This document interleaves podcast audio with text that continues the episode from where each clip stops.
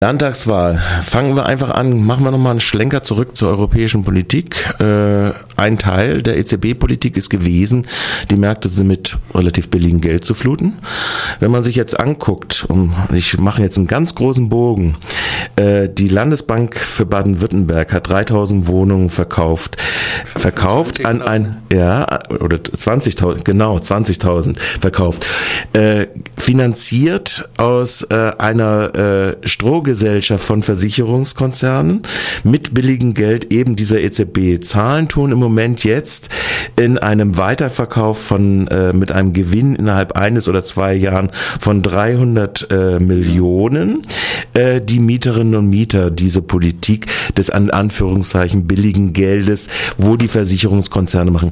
Klassisches Politikfeld, wo man sagen könnte, doch anschaulich zu demonstrieren, äh, wie äh, eine Regierung vielleicht auch andere Korrekturen machen könnte, oder? Ja, und auch äh, ein ganz klarer äh, Charakter dieser Landesregierung, dieser Verkauf an eine Heuschrecke wäre nicht möglich gewesen ohne die aktive Zustimmung von, äh, von äh, Finanzminister Schmidt und äh, auch natürlich äh, Kretschmann, die haben das äh, betrieben. Es gab eine Alternative, es war eine gemeinnützige Genossenschaft gegründet worden, die die Wohnungen auch für etwas weniger Geld gekauft hätte.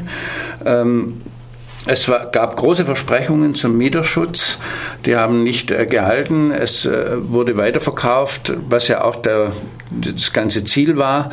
Wohnungspolitik wird für uns ein zentrales Problem beim Landtagswahlkampf. Wir sagen, äh, Wohnungen und Energieversorgung muss bezahlbar sein und macht im Übrigen viele Menschen auch, äh, bringt sie in eine unsichere Lebenslage.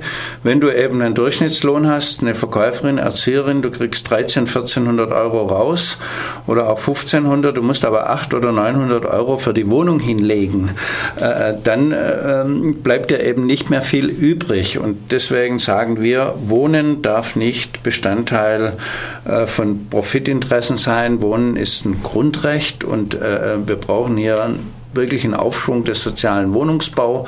Es müssen mehr Wohnungen her, die äh, bezahlbar sind und äh, auch die Energieversorgung muss für Durchschnittsverdiener bezahlbar sein, darf die Leute nicht in die äh, Armut treiben. Mhm.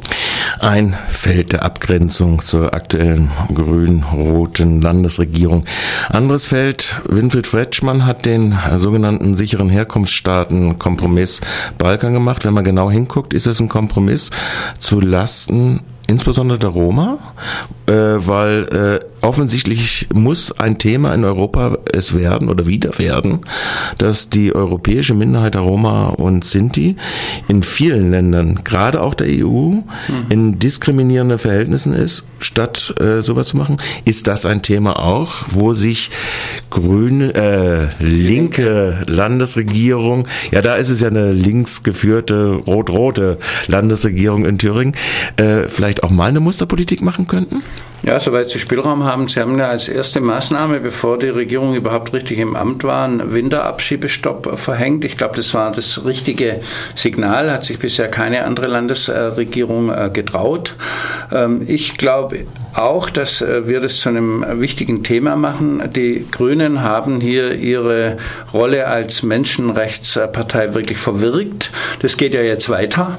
Kretschmann hat ja schon jetzt erklärt, dass er auch bereit wäre, weitere Länder wie Kosovo, Albanien äh, zu sicheren Herkunftsländern zu machen. Das heißt, das äh, Grundrecht auf Asyl wird für diese Menschen quasi vollkommen äh, ähm, beerdigt.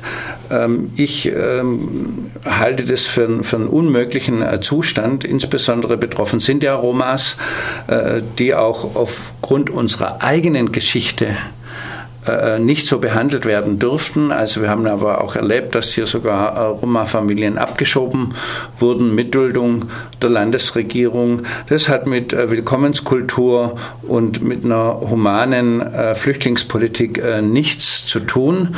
Und ich hoffe, dass insbesondere auch jüngere Menschen, die, die die nicht ertragen können, diese Bilder der, des Elends der Flüchtlinge, der Menschen, die im Mittelmeer äh, ertrinken, ihre äh, politischen Konsequenzen daraus ziehen. Hier unterscheidet sich grüne Politik nicht mehr von der Politik der Konservativen oder anderer äh, Kräfte. Wird natürlich eine grün-rote Regierung sagen, Ja, wir haben einiges, machen wir vielleicht falsch, aber wir sind knapp davor gewesen, äh, dass ihr die Alternative wäre eben halt eine CDU-geführte Regierung.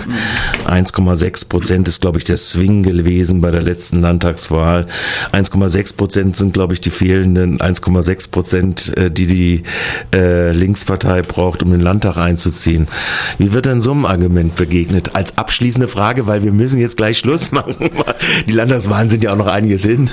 Naja, man hat ja gesehen, dass der Politikwechsel durch äh, Grün-Rot, ich meine, die einen sind nicht wirklich grün und die anderen nicht wirklich rot, ausgeblieben ist. Die haben ein bisschen was gemacht, aber im Großen und Ganzen äh, ist der Reformmotor doch sehr ins Stottern geraten.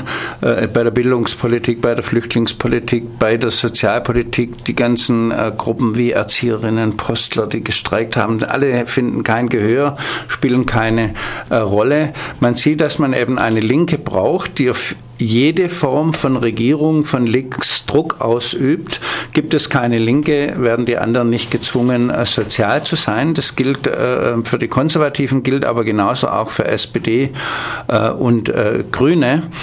Ähm, man muss umgekehrt sagen, die Grünen und die SPD haben äh, für mich im Übrigen unverständlicherweise eine Zusammenarbeit mit den Linken ausgeschlossen. Reicht es ihnen äh, nicht, stehen sie beide bereit, als Juniorpartner in eine CDU geführte Regierung zu gehen, vielleicht sich sogar noch übertrumpfen an Angeboten an die CDU.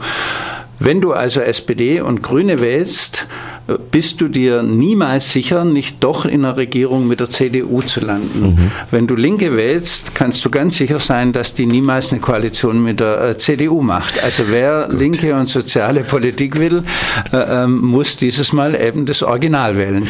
Okay, sagt Bernd Rixinger, Co-Vorsitzender der Bundespartei Die Linke und äh, war in der letzten halben Stunde im Gespräch im Mittagsmagazin zu Gast.